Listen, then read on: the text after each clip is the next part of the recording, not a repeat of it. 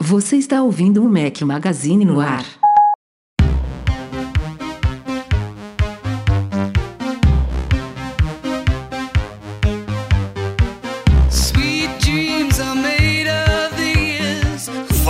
Do Mac Magazine, bem-vindos ao nosso podcast 539. Se você estiver ouvindo, a edição é editada pelo querido Eduardo Garcia. Estamos ao som de Eurythmics. Bom dia, boa tarde, boa noite, boa madrugada a todos. Fala aqui o seu host, Rafael Fishman, Eduardo Marques, como está? Bem, um pouco corrido.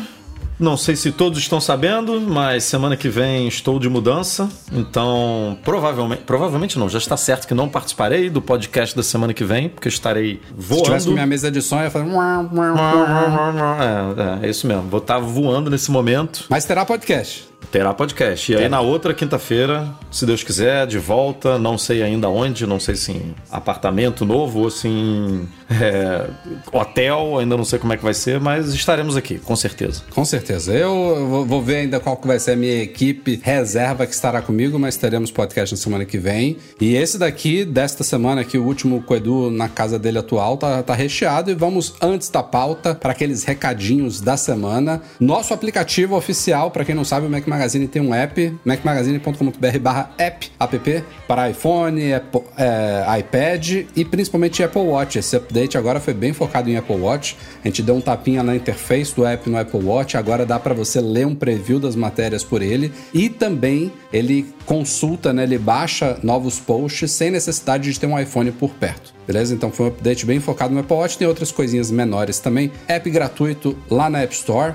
Quem quiser também dá para assinar dentro do app, tem possibilidades mensal e anual para retirar as propagandas dele. E de quebra vocês ajudam no nosso projeto aqui do Mac Magazine, que tem outra vertente que é o YouTube. Saíram três vídeos na semana passada para cá. Quem não é assinante ainda, youtube.com.br Mac Magazine. Falamos sobre FaceTime com reações 3D em tela cheia no iOS 17. Foi o último vídeo dessa nova série do iOS 17 que eu dei uma nova pausa e que ainda tem mais uma última leva de mais três vídeos que a gente vai, falar de, vai fazer de iOS 17. Não Mas acaba. Esse, não acaba. Fizemos de FaceTime, depois entramos no QA do mês com o título Carregar acima de 80% danifica a bateria. Muitas perguntas e respostas que a gente coletou lá pelo Instagram. E saiu hoje de manhã também um vídeo sobre dois novos produtos da Sandmark, que é uma empresa que tem acessórios muito focados em fotografia para iPhone. Falei de uma ring light deles que é de ótima qualidade, vocês vão ver lá o comparativo com e sem ring light no vídeo, e de uma lente macro 100mm que me impressionou. Já testei outras lentes, tanto da Sandmark quanto de outras marcas para iPhone, e essa me deu resultados assim, de eu olhar para as fotos e falar: isso daqui não foi fotografado com iPhone. Então recomendo vocês assistirem lá no YouTube esses três vídeos que saíram nas últimas semanas, não, da última semana, na verdade, e tem muito mais vindo por aí. E antes da pauta também temos três recomendações aqui de artigos que saíram no último fim de semana para vocês. Colunas de Marcos Mendes, começando com a dele, foi o que o Galaxy Z Fold 5 pode nos dizer sobre o futuro do Apple Vision Pro. A visão é do Marcos sobre isso. Bruno Santana fez uma crítica da série. É série? Beanie, Bubble? Filme. É um filme. É um filme, né? Filme. Filme The Beanie Bubble com o Zac Galifianakis, que eu esqueci o nome dele. É o cara lá do Se Beber Não Case. Galfi, Galfi, Irreconhecível, sem barba. Irreconhecível sem barba, sem barba. Parece é, outra pessoa mesmo. O, o Bruno chamou o filme de uma biopic. Uma comédia charmosa, mas pouco memorável. Vale a pena conferir essa crítica do Bruno Santana. E Derson Lopes, querido patrão ouro aí, falou sobre um tipo de dispositivo que a gente não costuma falar no Mac Magazine, que eu achei super interessante, que são e-inks writables. Ou seja, tablets feitos com tela de e-ink, né, de tinta eletrônica, grosso modo falando, só que focados em escrita com uso de stylus. Confiram lá esses três artigos, Marcos Mendes, Bruno Santana, Derson Lopes. E se embora então, Eduardo Marques, para a pauta Vamos. desta semana.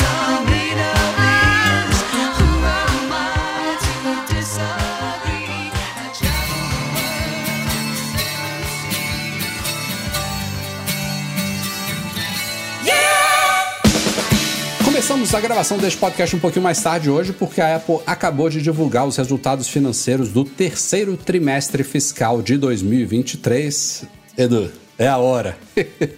é aquela velha hora da gente explicar, mas como que é o terceiro trimestre? Terceiro trimestre, Rafael? Como assim? Se a gente está em... em agosto. Agosto, cara. Não, não faz sentido isso. A Apple está no futuro? Não.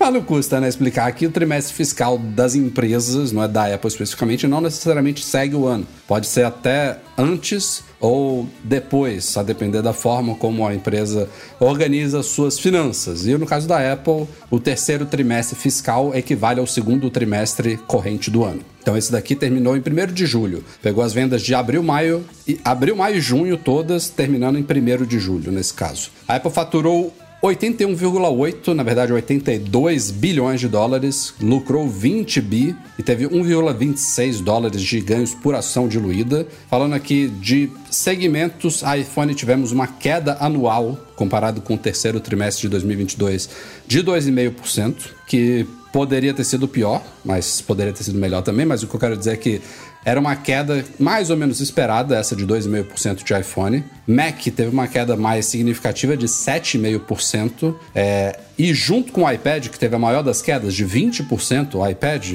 é, segundo a Apple, isso foi uma questão relacionada a um timing de lançamento de produtos com os resultados do trimestre. Mas enfim, significativa essas duas quedas aí de Mac e Ah, iPad. iPad, iPad, essa desculpa aí, não sei como é que faz, não, porque não tem nem muito lançamento planejado para esse ano, né? Segundo os rumores, então. Talvez um iPad mini, que a gente vai falar já já. não- mas a só, galera né? não tá guardando né, o dinheiro para comprar um iPad novo que vai ser lançado daqui a um mês, dois meses. Não, Não, mas eu não acho que ele tá. O iPhone tem essa coisa de ah, as vendas agora começam a cair porque tá um novo chegando. O iPad ele não quis dizer que tem novos iPads chegando, ele quis dizer que no ano passado foi um ano que teve umas teve Ah, vendas entendi. boas porque tinha pouco tempo de lançados os iPads, o que não aconteceu este ano, porque não é essa, ele não tem essa regularidade como o iPhone, né, de ser lançado todo ano no mesmo no mesmo mês. É, mas é bom pontuar aqui. O que tivemos de positivo foram vestíveis, casa e acessórios, que subiu 2,5%, e uma, a parte mais positiva do trimestre foram, de novo, serviços que subiram 8%. E há um ano atrás já tinham subido 12%. Então, só de serviços a Apple faturou 21,2 bilhões de dólares nesse último trimestre. É, os comentários lá do Tim Cook e do Luca Maestre, que é o diretor financeiro da Apple, sempre muito positivos. A empresa gerou um fluxo de caixa operacional de 26 bilhões de dólares nesse trimestre, pagou mais de 24 bi acionistas, enfim. Não estão nada mal, não, viu?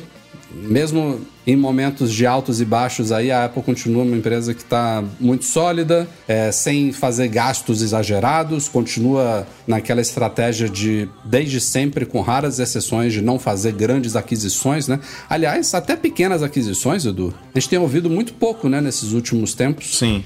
Ela tinha uma média grande, né? De aquisições a cada, sei lá. Vou, vou chutar aqui porque não lembro de cabeça, mas era de duas a quatro semanas a Apple comprava uma empresa, basicamente. E tem bastante tempo mesmo que a gente não, não fala sobre isso. É, Não, a gente, a gente falou de alguma aquisição nesse último mês. Nos últimos 30 dias teve uma aquisição, mas era algo mas muito mas mais antes disso também estava muito tempo sem falar, né? Assim, É. não- não- a gente não está falando com regularidade, então Exatamente. É, para botar essa, para voltar-se essa média aí de uma aquisição a cada duas, quatro semanas, a Apple tem que pisar no acelerador e Ou estão rolando algumas que ninguém tá tomando Também. conhecimento, né? às vezes aparece uma notícia dessa de um ano atrás, né? De uma aquisição feita há um ano e meio, dois anos atrás. Agora, falando sobre os números aí.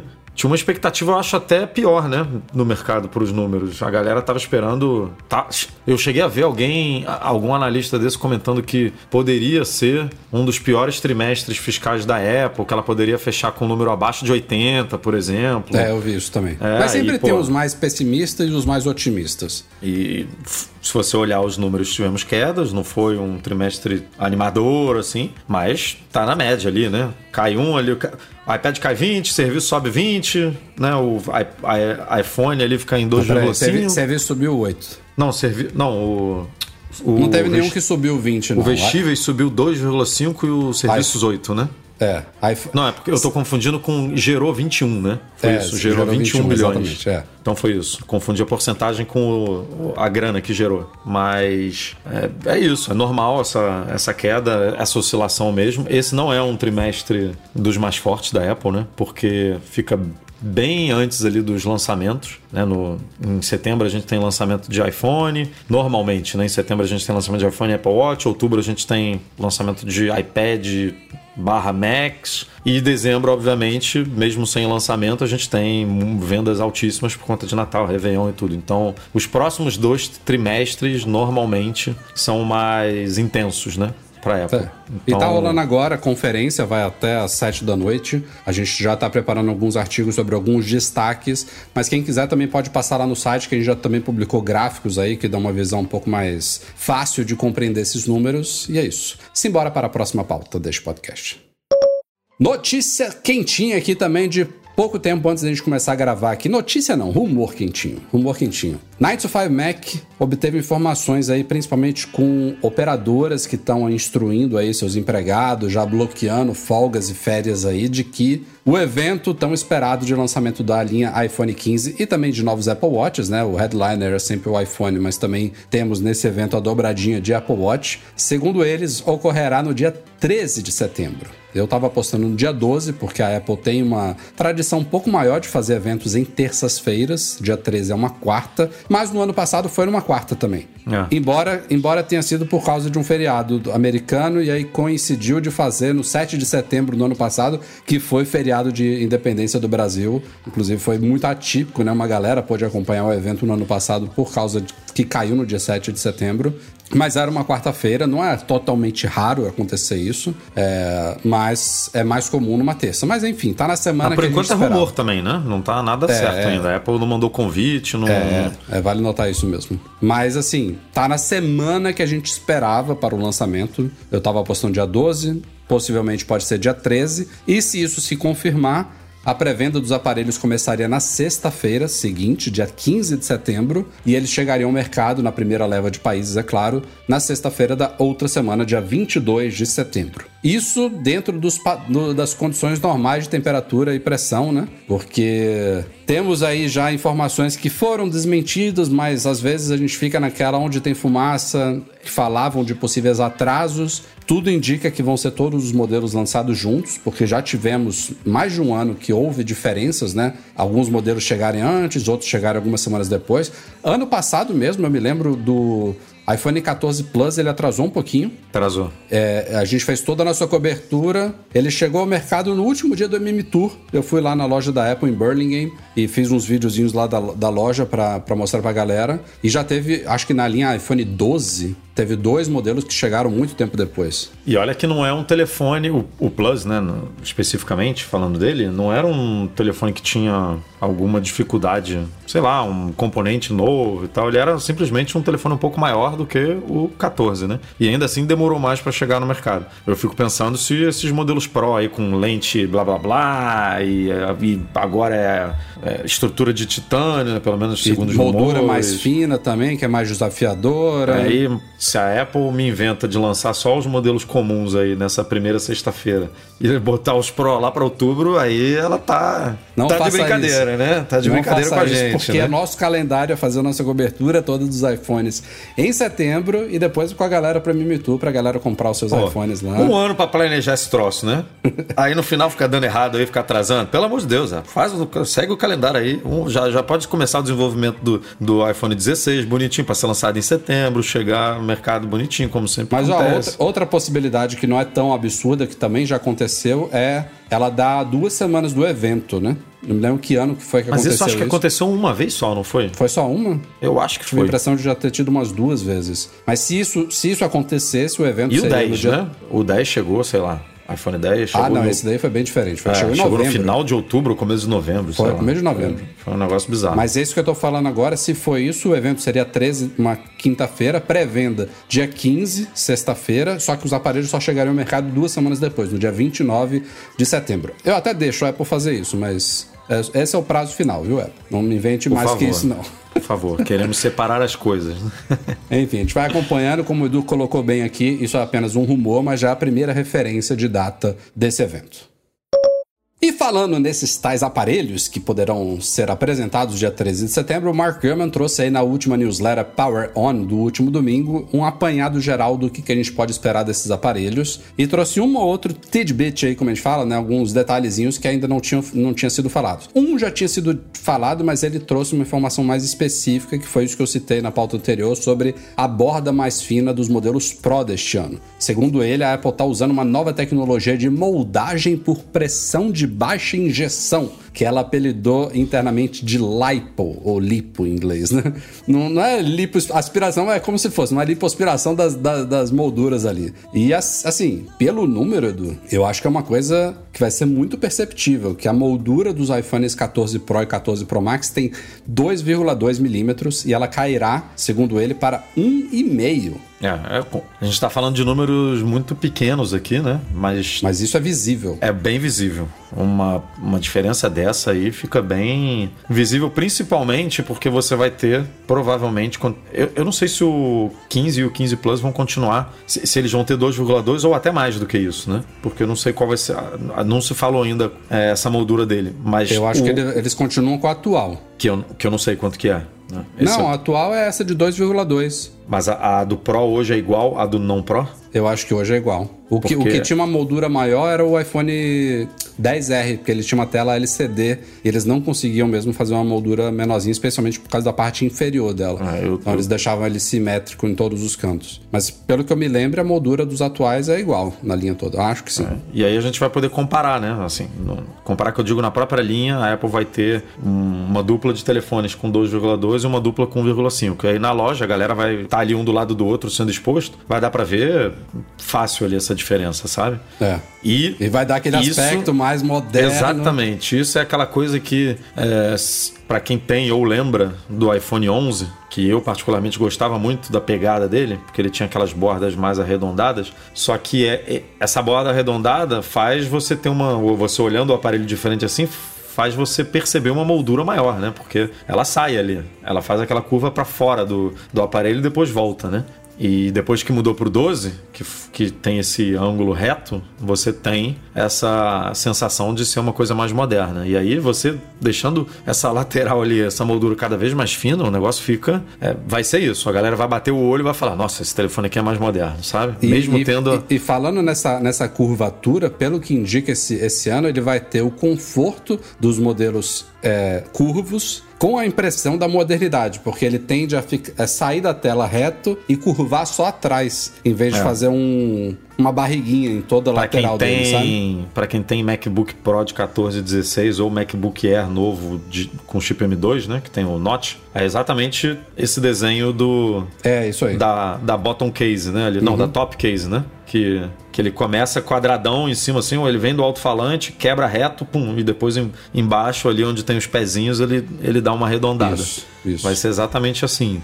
Então, é isso, vai, vai ficar moderno, mas na teoria mais agradável ali de segurar. E, e, e, o German disse que esse mesmo processo já é usado pela Apple no Apple Watch desde o Series 7 e que ela também deverá levar isso para iPads no futuro, também para reduzir as molduras dos iPads, que para mim não é nem tão, tão urgente quanto no iPhone. Não é que o iPhone seja urgente, vai dar um aspecto moderno legal no iPhone, acho que funciona para um aparelho do tamanho do iPhone, mas no iPad, como a gente está falando de telas maiores, ter uma moldurazinha ali é até ok, né? De você ter um lugar ali que você pode apoiar o dedo. Me dá tal. até agonia ser muito fininho, porque é. você tem a sensação sensação de que ele, ele rejeita, palm né? rest né? lá, é, mas às vezes não funciona como tem que funcionar, né? Aí você fica meio, sei lá, eu tenho essa impressão de que no iPad visualmente fica muito mais bonito, como você falou, mas essa necessidade, assim, o iPhone você tem como segurar e deixar a tela toda vista ali você, é, né? Você tipo, apoia você... na palma da mão ali e, e interage assim, tocando. O iPad é impossível você interagir dessa forma. Então, é isso mesmo. É menos. demanda menos, eu acho. Outra coisa que o German falou, alguns podem não lembrar, no ano passado o iPhone 14 e 14 Plus, muita gente ficou decepcionada porque eles pouco mudaram em relação ao 13 do ano anterior. Não vou falar 13 Plus porque tinha o 13 mini, né? Mas houve uma mudança significativa no ano passado que foi a forma como esses iPhones não Pro da linha atual são construídos, que facilitou muito o reparo desses aparelhos, porque desde sempre os iPhones eles eram construídos com base no, no vidro traseiro. Tudo era construído ali pela base traseira até você e criando assim um, um, uma espécie de um edifício até você chegar à tela. Então, para você chegar na parte mais traseira do iPhone, a parte mais profunda dele, você basicamente tinha que desmontar o aparelho inteiro. E no iPhone 14 e 14 Plus, tudo é construído em cima da moldura do aparelho, meio que de lado, sabe? Então você consegue abrir ele por trás ou pela frente, o que facilita, por exemplo, se você rachar o vidro traseiro do iPhone, você pode simplesmente trocar a parte traseira dele sem desmontar ele todo e facilitando e barateando também, inclusive Barateando. para o consumidor, que é muito bom. Hoje, se você troca o vidro traseiro, vem bateria, vem chip A15 Bionic, vem memória, vem tudo, né? Pois é. Só não vem a câmera, se eu não me engano, e a tela frontal com o, o sistema TrueDepth e tal. Mas o resto todo, você tem que pagar por isso, se você quebrou só o vidro. E segundo Gurman, esse mesmo método aí, essa mesma nova construção será levada para toda a linha iPhone 15, inclusive agora para os modelos Pro e Pro Max. Então, uma boa novidade. Ele também cita aí que a Apple de fato planejou botões com feedback tátil, né? Aqueles botões ápticos. Tinha até um, um codinome interno chamado Bongo, mas que foi cancelado devido a, devido a problemas de engenharia, preocupações com aumento de custo, enfim. Isso daí ou foi cancelado ou foi adiado. O que a gente deve talvez ver é no botão de. Eu ia falar botão de ação, mas o, o alternador lá de silencioso, que deve virar um botão, talvez use um pouquinho desse, desse conceito que seria supostamente levado a todos os botões do iPhone deste ano e foi cancelado ou adiado. É, acho que de resto, assim, ele confirma ilha dinâmica em todos os aparelhos, USB-C, ah, titânio nos modelos Não Pro. fala, não fala de USB, é, USB-C mais rápida, né? Nos Pro, só fala É, USB-C. isso, é- isso eu dou como certo, viu? É, Até respondi também. uma pergunta no Q&A sobre isso. Pra mim é, é batata que a Apple vai fazer isso. Vai ser USB-C na linha toda, mas os modelos Pro ou vai ser Thunderbolt ou vai ser uma especificação do USB-C mais rápida, tanto para recarga quanto para principalmente transferência de dados. Isso daí pra mim é praticamente certo. E a lente de periscópio, todo mundo também já falou e o Gurman meio que confirma que é só no modelo Max mesmo. Então, Aumento de preços também já está praticamente dado como certo. Ele cita, inclusive, aumento de preços fora dos Estados Unidos, mas cita a possibilidade de haver aumento de preços nos Estados Unidos também, nos modelos Pro, que eu acho que vai se concretizar também. Então acho que é isso, a- o resumo aí do que a gente esperar desse evento do dia 13 de setembro. Isso falando de iPhone, vamos agora para outra pauta que a gente fala de Apple Watch. E vamos falar de Apple Watch, são esperados para esse evento do dia 13 de setembro, se for no dia 13 mesmo. Novos Apple Watch Series 9 e tava na dúvida, mas agora já é praticamente certo que a gente deve ver um novo Apple Watch Ultra. Mas assim, respondendo inclusive um superchat que a gente recebeu aqui em off, não são esperadas grandes novidades para esses novos Apple Watches não. Uma que eu tô curioso de entender na prática como que vai ser é o tal do chip S9, porque Mark Gurman já falou e repetiu outras vezes que esse vai ser o primeiro, de fato, novo chip para o Apple Watch desde o S6. Então tivemos aí, embora a Apple tenha chamado de S7, de S8, esses dois, essas duas últimas gerações eram basicamente um S6, renomeado com uma outra besteirinha mexida lá. O núcleo do chip não, não foi alterado. E agora, este ano, a gente deve ver um salto bom aí no chip S9, e aí eu quero entender se isso vai ser sensível para os usuários do Apple Watch, se a gente vai ter de fato ganhos de performance que vão possibilitar. Aí entra nessa seara aqui que a gente estava estava respondendo em off aqui algumas perguntas da galera, mas isso dá à Apple motivos para limitar certas coisas nos últimos modelos, Eduardo. Porque É. traz um novo chip que é mais capaz, que tá, tem XYZ de capacidades, e aí aos poucos a gente começa a ver, ó, isso daqui só vai funcionar no Series 9 ou no Ultra de segunda geração. Mas a evolução em si é bem-vinda, tô curioso para ver não só a parte de performance, mas também de eficiência energética desse novo chip. Pra mim, o, que pega é que assim, o- você sente alguma lentidão hoje? E você tá com um Não. 5, né? Não, tô com 7. 7.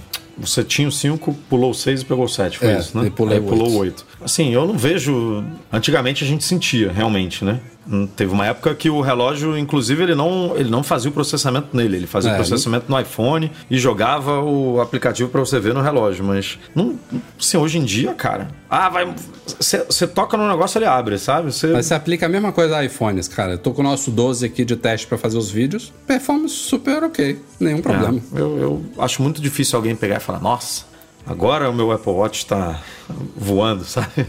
É isso que, eu, Tipo, é isso que eu, eu tô curioso pra ver, sabe? O que, que isso vai prover pras pessoas. Mas tirando esse chip, no caso do Apple Watch Ultra, o design dele não espere nenhuma mudança na estrutura, né? Acho, inclusive, que a Apple deve manter o botão de ação laranja ali, que aquilo ali é bem característico. Inclusive, a gente fez um Ah, post. vai, vai, vai ficar. A gente fez um post depois do lançamento do Apple Watch Ultra falando da tonalidade específica desse laranja, que é um laranja internacional de não sei o quê. Uhum, é uma cor é, específica, né? Assim, É específica. universal, né? É.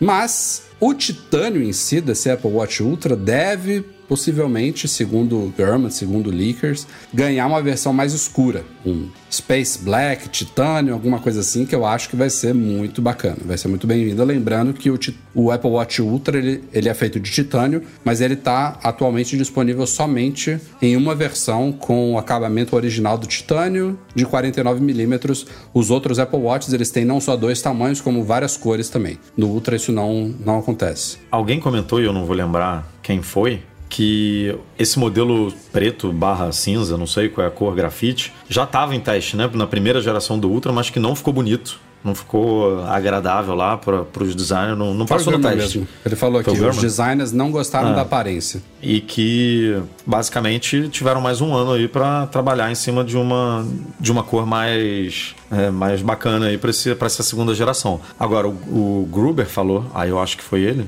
que o que pega são as pulseiras, né? Porque as pulseiras pro Apple Watch hoje, tirando essa minha aqui que eu tenho, que é a. Esqueci o nome dela. É a Ocean, né? Acho que é a Ocean essa daí. É a Ocean. Ela é, ela é de borracha até o final. Então quando você olha aqui, Ela faz um contraste que funciona para qualquer cor do, É. da caixa. Você sai da, da caixa de titânio, independentemente da cor, e já vai para uma borracha. As outras não. As outras elas têm uma peça de, de Uma, titânio, uma de aço. fivelinha, né? Que uma tem que fivelinha. combinar com, com a caixa. Deve ser de titânio, né? Porque deve ser o mesmo material para ter a mesma cor. Eu imagino Sim, que sim, seja. sim. E aí não vai. Você vai ter que lançar as mesmas pulseiras com, com o fechinho. Uhum. Tipo o adaptador do MacBook Pro, né? Que hoje em dia tem, ele segue a cor do Mac. Basicamente Uhum. isso. A pulseira vai ter que seguir o fechinho, sabe? A pulseira não vai ser mais tão universal assim, né? É. É, e no caso da, dessa minha, apesar de, de não ter o, essa fivelinha, ela tem esse. Esqueci o nome aqui. Que é onde você passa, né? O, as pecinhas da pulseira, assim, para você botar o, né, Uhum. o medidor ali do seu braço e tudo. E essa- essas alças, elas seguem a Mas essas, do... como são mais distantes da caixa, até que não, não seria tão Mas perceptível. é bem, é bem acho. Apple, né? Botar essa, esse É, ela da cor. que, se ela tiver que fazer versões, duas versões das pulseiras, aí ela resolve isso também. Mas o, o grande problema é esse encontro da caixa com a fivela, com o feixezinho ali da pulseira, que dá um contraste. A mesma coisa já acontecia também quando você pega um Apple Watch de alumínio e coloca uma pulseira de aço inoxidável. É. Fica estranho. Fica estranho, fica esquisito. Quer dizer, tem gente que gosta, mas na- sendo- a Apple sendo a Apple, eu aposto que ela vai oferecer mais opções e aí é mais um problema de logística, né? Mais um problema de produção, de ah, esse relógio vai com essa pulseira, esse relógio. Mas enfim, é um problema pra ela resolver, não é pra gente. Agora, eu, eu, eu aposto fácil nessa. Você. Achei, eu também. Eu tava esperando esse aí pra pegar o Ultra. Aí, tá vendo? Falando em cores, o Shrimp Apple Pro, que é outro leaker que tem uma boa credibilidade, ele jogou lá no Twitter. No Twitter não, no X. Jogou no X. X. No X. Jogou Aí, no X. agora tá certo. Agora você falou bem. Que a Apple deve introduzir uma nova versão rosa em alumínio do Apple Watch Series 9, juntando-se às outras que já, já temos lá, Meia-Noite, Starlight, Product Red, pra- prateado, que é o padrão. É, deveremos ter também uma versão rosa, que inclusive a Apple tem hoje, por exemplo, no iPad, né? Tem, Tem. iPad rosinha. Tem iPad mini, iPad de décima geração e iPad Air na cor rosa. É. Só não tem no Pro, que são aquelas Não cores sei mais porque não sóbrias. tinha no Apple Watch, faz todo sentido ter. Ah, e não tem também no de nona geração, que a Apple só deixou prateado e, e- e preto, né? Esse leaker é outro que corrobora um Apple Watch Ultra. Tem no iMac também, né? iMac tem rosa. É, ele corrobora o Apple Watch Ultra com Black Titanium. E ele citou, falando em iPad aí, que a gente deve ver este ano ainda um novo iPad, possivelmente o mini de sétima geração. Possivelmente. Mas ele ainda tá coletando mais informações e vai divulgar assim que tiver elas em mãos. Vamos acompanhando aí. O Mini precisa ganhar um M, né? Ele, ele ainda tem A, alguma coisa. Não sei se é o caso, viu? Pô, Ah, o Air tem M, então eu não sei. Eu vejo a Apple botando M em tudo, menos no iPad de, de entrada, sabe? é, por um lado faz sentido. Por outro, até hoje eu não entendi porque cara botou M nos iPads, mas quê. A Apple reconheceu nesta semana um bug no recurso tempo de uso, screen time do iPhone, que afeta controles parentais. E não é um bug novo não, viu? Tem gente que já fala que ela inclusive chegou a tentar corrigir isso no iOS 16.5, que foi lançado em maio, e ainda assim a coisa persiste, até mesmo na última beta do iOS 17. Que bizarro. Mas basicamente o bug, assim, o tempo de uso entre ele, ele, ele pode ser usado pela, pela própria pessoa que tem o um iPhone, né? Você pode configurar coisas para você controlar o seu tempo de uso, por exemplo, de aplicativos de redes sociais. É uma, uma possibilidade. Mas o maior, o maior propósito disso é para pais e responsáveis por crianças e adolescentes estabelecerem limites de uso. Não de chegamos aparelhos. nessa fase ainda, né, Rafa? Mas aqui É. em casa, vou te contar que vai começar daqui a pouco. Pois é. Você, quando usa o compartilhamento familiar, que você adiciona um iPhone ou um iPad, por exemplo, dentro do compartilhamento familiar, os pais podem ter certos controles para estabelecer esses limites e é basicamente isso aí que está bugado. As crianças, os adolescentes conseguem. Na verdade, não é nem. Já, já houve brechas dessa, deles facilmente conseguirem bypassar isso daí, mas parece que os próprios pais não estão conseguindo salvar alterações feitas nas rotinas das crianças e elas acabam continuando usando os dispositivos porque os limites não estão determinados. E aí os pais tentam alterar as configurações e não salva, e tenta várias vezes, às vezes salva, depois, depois volta. Loucura, viu? Loucura. E a Apple confirmou ao Wall Street Journal que tá com esse problema, que tá trabalhando numa correção, mas ainda não deu prazo para que seja liberado. Então, para você aí que usa o screen time aí, depende dele, saiba que neste momento ele não é muito confiável não. Nesse momento vai ter que fazer a vigilância à moda antiga, né? É isso, é. Voltamos à, à época do, dos, dos, da- da- do Império Romano. Vigia seu filho. É, não, não dá pra confiar na tecnologia nesse É, momento, tem, mas tem que fazer o papel de pai e de mãe para é controlar. bom deixar claro também que o tempo de uso tem outros recursos, né? Que não envolvem tempo de uso especificamente. A gente já deu algumas dicas, inclusive de, de, pra- de assalto, né? enfim, roubo, quando você tem telefone, para você bloquear algumas coisas do sistema, o acesso a algumas coisas. É, então é um, é um recurso bem completo, sabe? Bem amplo assim. Tem vídeo, o Rafa já fez vídeo, tem post lá no site falando sobre ele. Então quem tiver interesse em conhecer um pouquinho mais, vale pesquisar aí no Mac Magazine. Aliás, diga-se de passagem, é uma coisa que eu não, não cobri nos vídeos do iOS 17, mas a gente falou no ano passado, eu acho, da falha lá de segurança, sobre você poder redefinir a senha do seu ID Apple sabendo apenas a senha de bloqueio da tela do iPhone, e até onde eu sei, isso continua na mesma Continua. no iOS 17. Continua, mas eu acho que é uma coisa que eles vão mudar no meio do caminho, sabe? Não vão esperar uma grande. ver- Deu uma polêmica lá nos Estados Unidos, né? você lembra? Que a gente cobriu, inclusive. Não tem muito o tempo. Wall Street Journal, que, que eu acho que foi o Wall Street Journal que fez a matéria. E aí a Apple, obviamente, soltou aquela declaração de sempre dizendo que o iPhone é super seguro, que está muito preocupada com a segurança dos clientes e que está trabalhando sempre para melhorar isso. E eu acho que em algum momento eles vão realmente ter que melhorar isso, porque quando começa a dar problema lá nos Estados Unidos, né? Aí Cara, esse problema espe- específico, eu quero que alguém me explique como que você altera uma senha, ainda mais do ID Apple, uma senha tão importante, sem você informar a senha anterior. Isso é o mínimo. Tem até outras coisas que eles podem implementar como mais camadas de segurança para dificultar isso, mas uma Deve coisa... ser tipo um. Sabe, quando você aperta o botão lá, esqueci minha senha, qual é o gatilho que gera isso dentro do, dentro da, do banco de dados lá para você configurar Esqueci uma minha senha, senha, nova? você tem que confirmar uma série de coisas. Tem aquelas respostas de Não, ou, ou re- segurança. ou recebe o link no e-mail, né? Que também é uma. Esqueci minha senha. Recebe o link, clica no link e Que digita a muita senha gente nova. já não gosta muito disso, porque uma vez que o cara, por exemplo, esteja com seu iPhone, Sim. vamos supor que você é assaltado, o cara exige a senha de bloqueio do seu iPhone. Tá ok, tá com o iPhone desbloqueado. Se ele pode simplesmente tocar num link, esquecer a senha e receber no seu e-mail que tá desbloqueado no aparelho para resetar a senha, isso já é uma falha de segurança. Então tem muita gente que não gosta disso. Tem que ser alguma, sabe? Essa tem que ser uma das camadas. Mas, pô, você eu entendo o fato de a Apple ter bolado o recurso de você redefinir a senha com o iPhone desbloqueado, facilitando a vida do usuário sem pedir a senha atual. Ó, digite a sua senha nova. Você já está aqui dentro do aparelho, di- digita a sua senha nova.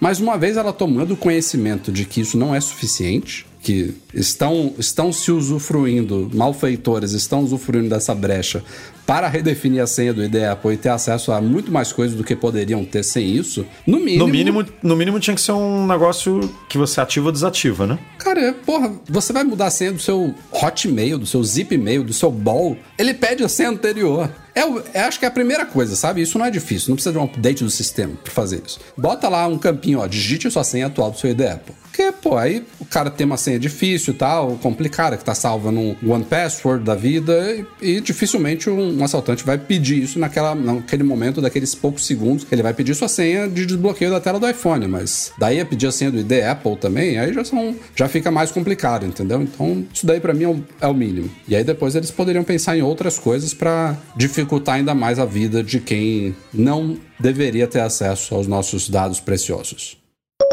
Não sei se vocês já acompanharam, a gente cobriu lá no site, mas a União Europeia está mais uma vez discutindo aí, aprovando uma nova legislação que vai possivelmente afetar a Apple e outros fabricantes de smartphones. Nessa, dessa vez, diz respeito às baterias principalmente de iPhones, que, segundo essa nova lei, que já foi aprovada inclusive na Europa, vai exigir que a Apple e outras fabricantes ofereçam dispositivos com baterias que sejam, aspas, fáceis de substituir. Eu não sei se a legislação entra em muitos detalhes do que, que isso significa, o que, que é classificado como fácil ou difícil, mas ninguém nega que atualmente não é fácil você trocar uma bateria de um iPhone. Possível é, seja de forma oficial na Apple, pagando muito mais do que deveríamos ter que pagar para uma nova bateria, ou seja, indo numa assistência especializada, é, é ok, é possível, sem, sem grandes problemas. Inclusive, quem tem um mínimo de experiência em abrir eletrônicos pode fazer isso em casa, mas não é um processo fácil, não é um processo para qualquer pessoa fazer. Não é nem de perto o que eram é, smartphones, telefones celulares com baterias que tinha uma portinha lá que você deslizava, ou até mesmo os antigos PowerBooks que tinha uma bateria embaixo, que tinha uma travinha que você diz, diz, diz é, puxava essa travinha, incrível, né? a bateria toda saía, coisa maravilhosa da vida. essa bateria dos, dos PowerBooks tinha inclusive um, um, botãozinho que você apertava, ela tinha os LEDzinhos que indicava a carga dela na bateria em si. Bons tempos, mas a evolução para esses smartphones, tablets e laptops com baterias integradas permitiu, entre outras coisas, que as fabricantes tornassem os aparelhos bem menores e mais finos, porque não é, exig... não é mais necessário todo o mecanismo que fica em volta da bateria para permitir que ela seja encaixada e desencaixada, né? E isso é uma coisa Apple também, tá? Porque se a gente parar para pensar, antes do iPhone, o telefone que era sucesso era BlackBerry e Nokia, né? E até onde, o BlackBerry eu lembro que tinha bateria Motorola removível também. atrás. É, e muitos da Nokia tinham também, né? É, não era uma praxe do mercado encapsular a bateria não, ali, não. Com outros componentes. Aí veio o iPhone com esse negócio. A galera, inclusive, é, no primeiro lançamento, duvidava que ele tinha uma bateria que durasse o que a Apple falava, né? A concorrência veio, falou: impossível um telefone desse durar isso tudo. É, e aí, né, obviamente, durava. E aí começou todo mundo a fazer esse negócio. Então foi uma coisa ruim que as outras é, fabricantes copiaram a Apple e virou uma. É, é, o padrão do mercado, né? Eu acho que de telefones, desses smartphones mais famosos, não existe um que tenha não, algum bateria, tipo de bateria. removível desse tipo não, até porque também isso, isso contribui com a durabilidade do aparelho, dele ser mais selado, resistência à água, tem, vários, tem várias vantagens, mas isso não tem nada a ver com o fato de você abrir o aparelho usando ferramentas e ter um, um acesso mais ou menos facilitado à bateria, de ela não ser colada ali na, na, na estrutura do aparelho ou, sei lá, soldada de alguma forma. Eu acho que a legislação tem um pouco a ver com isso, sabe? Não é para você ter, pegar o seu não iPhone é. aqui, deslizar a tampinha por trás e, e poder trocar a bateria. Não é isso. É, mas enfim, essa é a introdução do assunto para a gente dizer que o John Turnus, que é o vice-presidente sênior de engenharia de hardware da Apple, ele participou de uma entrevista a um canal do YouTube chamado Orbit nas últimas semanas aí e falaram justamente sobre isso. Ele foi provocado sobre essa questão é, e, obviamente, se demonstrou muito contra né, essa nova legislação, dizendo que baterias com baterias iPhones com baterias fáceis de substituir seriam menos duráveis, segundo o Turnus, que há um conflito entre durabilidade e reparabilidade. Ele cita aqui que você pode tornar um componente interno mais reparável, tornando discreto e removível, mas isso na verdade adiciona inerentemente um ponto de falha potencial. Ao usar esses dados, podemos entender quais partes do telefone precisam ser consertadas e quais são aquelas em que é realmente melhor torná-las robustas, que nunca precisem ser consertadas. É sempre uma espécie de equilíbrio. Aí ele cita a resistência à água que eu falei aqui, a resistência, a durabilidade do aparelho como um todo. Fala que a Apple quer constru construir aparelhos que durem, é, que depois de três anos os iPhones são usados em média 80% a mais que um dispositivo Android comparável, porque são feitos para durar. Tem uma certa verdade em tudo isso que ele fala, mas a Apple também não é pouco criticada sobre a reparabilidade dos seus aparelhos. A iFixit é uma organização que tem, por, tem, tem uma tradição forte né, de desmontar aparelhos eletrônicos, smartphones, tablets e computadores e dar uma nota própria dela em nível de reparabilidade de um aparelho, e aí a Apple tem. Nos iPhones, até que a nota não é das piores possíveis, mas a Apple tem alguns, alguns aparelhos. Vamos citar como exemplo aqui um que é bem complicado pelo tamanho diminuto, mas AirPods, por exemplo, são completamente irreparáveis. Pessoas que poderiam, por exemplo, usar AirPods por mais um, dois, três, quatro anos se pudessem trocar a bateria dele, tem que jogar o aparelho no lixo quando a bateria dele vai pro saco. Então, ela tem muito que melhorar nisso ainda. Então, quem sabe essa legislação é um mal que vem pro bem, sabe? Tipo, é o que eu falei, não é pra gente voltar 20 anos atrás, é pra introduzir um novo desafio para as equipes de engenharia dessas empresas como a Apple de fazer o que hoje parece impossível, sabe? De tornar o aparelho tão durável como, ah, como tem eles... Um, tem, tem, tem um equilíbrio aí, porque, como a gente sempre. Você deu um exemplo bom aí, esse tipo de bateria que permitiu evoluir um monte de coisa. Você não, nunca teria um aparelho resistente à água como a gente tem hoje, ou até a prova d'água, se tivesse a bateria de antigamente. Por outro lado, né? Aí a gente vai para um extremo, tem isso. No outro extremo, a, a Apple tem muito disso, de querer amarrar as coisas para só ela poder consertar, só ela poder trocar, só porque ela ganha dinheiro com o reparo, né?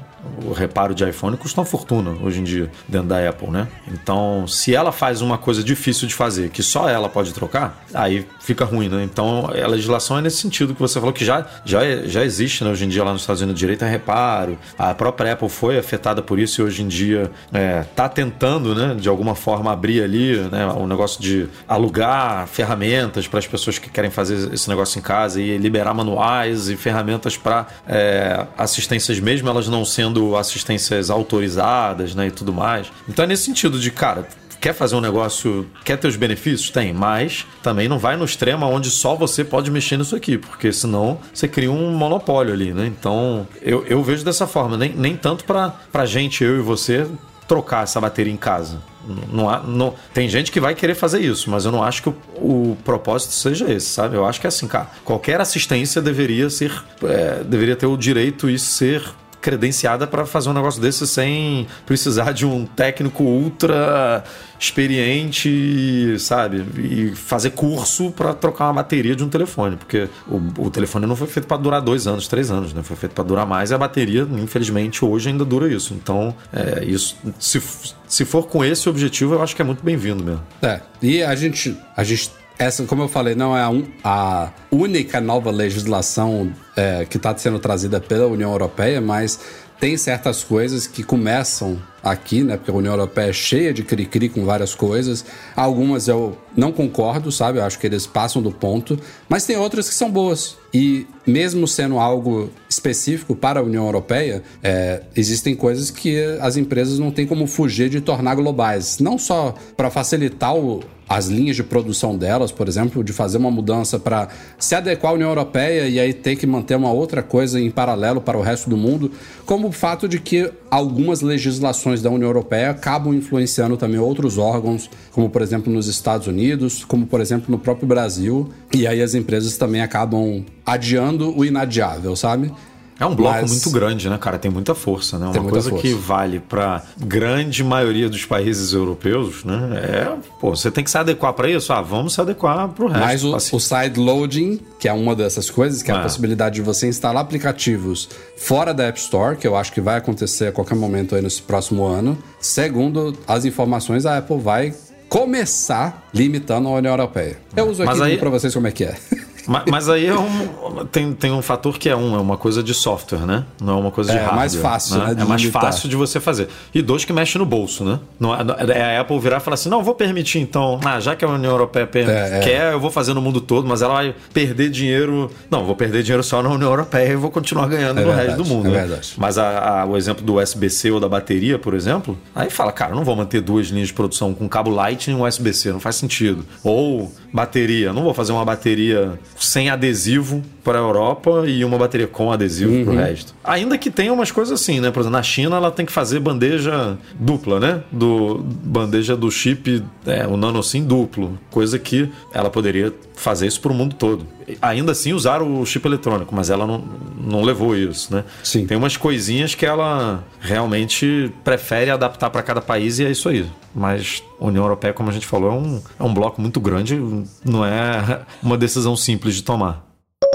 E nesses últimos dias, o Twitter foi atualizado oficialmente no iOS e agora é X. Oficialmente. Quando ele saiu esse update, né, trocando o ícone, trocando o nome, foi muito curioso porque, primeiro, ele ainda continuava com o nome Twitter na App Store. E não só isso, você aplicava o update e aí trocava o ícone, mas depois aparecia o ícone do passarinho e o nome ficou Twitter na home screen. E aí a galera começou a perceber que alguns minutos ou horas depois ele trocava de vez, sabe? Ele parava de trocar o ícone e ele trocava o ícone na tela, da- na, na tela de início, o nome, de Twitter para X. Então os caras Tava um, bu- um belo de um bug lá, né? não sei se era um bug, mas foi o fato de que até então eles não, não tinham conseguido trocar o nome oficial do aplicativo para X na App Store, porque a gente já tinha coberto isso. A Apple exige no mínimo dois caracteres para nomes na App Store. Então, se eles, eles provavelmente tentaram lá, né, renomear de, de Twitter para X e ele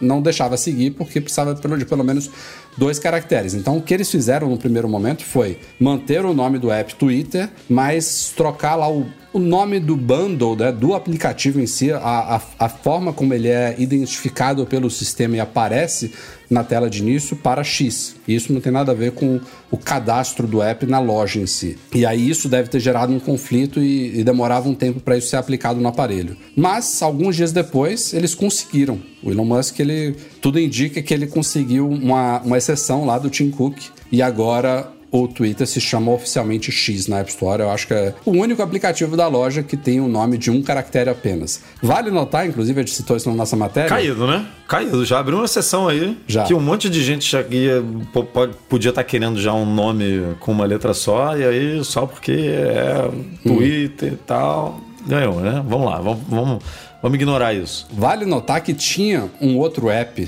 na loja já há muito tempo que se chamava X. Só que os caras usaram uma artimanha lá de um caractere invisível que ficava depois do X e parecia que era só X, mas na verdade era X e tinha outro caractere, um Unicode lá esquisito invisível. É, e esse app foi supostamente, espontaneamente renomeado É. para Note. Com certeza foi, né?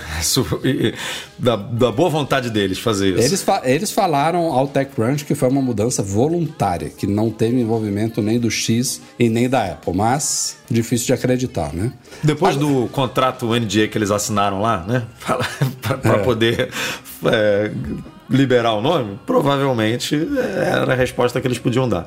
Agora, é assim, eu não sei, não sei se em inglês soa tão esquisito como em português, né? De chamar alguma coisa de X, X. Não sei, não sei se em frases, em discussões, Ah, é ruim, num papo é ruim, assim. cara. Mas o, o que eu tenho observado, óbvio que ainda tá muito recente, né? Mas quem se referencia à rede social, em veículos de mídia como a gente, por exemplo, todo mundo ainda, já que a gente está nesse período de transição, né? Fala, escreve ou Twitter barra X, ou coloca X, que anteriormente era Twitter e tal. Ainda estamos nessa fase de que todo mundo. que não dá para simplesmente chamar de X sem citar o nome Twitter, né? Minha pergunta é se isso é temporário mesmo, sabe? Se daqui a um mês, seis meses, o nome Twitter realmente vai para o espaço, sabe? E ele falou que... que... o que X é um nome temporário ou é um nome mesmo? Porque é, eu acho que é a marca que ele falou que a marca é temporária, né? A marca é o. E o que é outra coisa esquisitíssima, É, porque o cara faz esquisito. uma mudança de nome de marca, começa a estabelecer, muda ícone, bota um X com um letreiro de 20 mil looks na- no topo de um prédio que não estava permitindo as pessoas nem dormirem ali em volta de tanta iluminação que o LED emitia ali no, no topo lá de São Francisco. Começa a estabelecer isso, muda a rede inteira para uma marca temporária, que depois vai mudar de novo. Ou seja, o cara tá literalmente cagando pra branding, né? Porque ele Cagando. pegou uma marca que era hiper estabelecida, que virou verbo. Porra, sabe qual, qual é a dificuldade pra você conseguir estabelecer uma marca que vira verbo? Tweetar, sabe? Isso em vários idiomas. E, ah, não quero mais. Tipo, quero, quero algo meu, sabe? Não, não quero o legado disso daqui, por mais valioso que seja. Para uma letra, é uma marca que é uma letra, que é toda embolada judicialmente, né? Porque uma, uma empresa tem o. A Microsoft tem um, um registro de uma coisa, a Meta tem registro de outra. Aí dizem que uma letra só é muito complicado para você é, registrar em um monte de coisa. Enfim, já, já tava tudo certinho, né? Se ele não gostava do passarinho, beleza. Pensasse em outra coisa ali, dava uma. enfeita, botava um X de alguma forma ali no negócio, que é o. Ele tem uma tara por X, né? Então, sei lá, botava isso de algum. de- encaixava esse X aí de alguma outra forma no negócio, né? No business. Mas, pô, eu achei. Teve até um cara que fez uma, cara. fez uma variação do logo do passarinho que você mantinha o logo azulzinho, você viu o passarinho e você viu um X também. Ficou lindo, sabe? Ele fez um conceito, sabe? Pra mesclar as duas coisas. Mas, enfim. E, e mesmo em inglês que você puxou aí, ah, não sei se em inglês, eu acho muito esquisito o nome do Twitch Deck, X Pro, X. É, o, ele falou que ia ser. X-Blue é, o sistema de assinaturas. X-Blue, é, enfim, não, sei lá. Não, a gente já viu produtos com nome. é, A, a Apple já teve iPhone A Apple 10. teve o Xserve. né? O X- Xserve. Xserve. Tem o Xcode. é, já teve iPhone que a galera não chamava de 10R, né? Era, o iPhone- era o iPhone XR, o iPhone X. É, XR, sei lá, como é que chamava em, em inglês. né? Existem alguns aí, mas não é só X, né? É sei lá, mu- muito esquisito. Não, acho que eu não vou con- conseguir me acostumar e não sei se do jeito que a coisa tá indo vai durar muito tempo até esse negócio ser vendido de novo a preço de banana, alguém comprar e quem sabe reviver o Twitter, sabe? Porque ele tá falando que tá batendo recorde de audiência, que tá tudo, mas na teoria, né, pelo que a gente tem visto aí de número de publicidade, número de tudo tem, tem caído, né? E agora veio, chegaram outros concorrentes e tudo, então não- realmente não sei como é que vai ser o futuro da rede. A Uma Apple pena. continua firme e forte ali, abrindo Continua. exceção para nome, investindo bastante em publicidade. Ela lançou esses últimos dias uma campanha de Apple Pay com hash flag lá, que a gente sabe que custa um- um- uma baba de dinheiro lá no Twitter. Tá promovendo essa campanha também com tweets patrocinados. Ela continua all in lá. Mas... É, a única, assim, a única concorrente mesmo de peso eu acho que seria o Threads mesmo, porque o Mastodon eu, eu gosto muito aqui da, mais do aplicativo do que da rede, né? Que a gente usa. Mas eu, por exemplo, publico as coisas do Mac Magazine que a gente publica no Instagram, nas outras redes e tudo, publico no Twitter e você vê muita gente que tem Instagram, tem Twitter, mas no, no Mastodon as empresas não estão lá, sabe? Que a gente quer marcar, é, não pegou. O Threads a gente ainda não virou a chave, né? Mas me parece que várias empresas já estão lá também. Mas vamos ver, porque não, eu, eu queria muito eh, ver alguém reassumindo isso e trazendo, sabe? Vou, vou trazer, volta a marca, volta o passarinho, Esquece. volta tudo, vambora. Mas. Não, não vai rolar.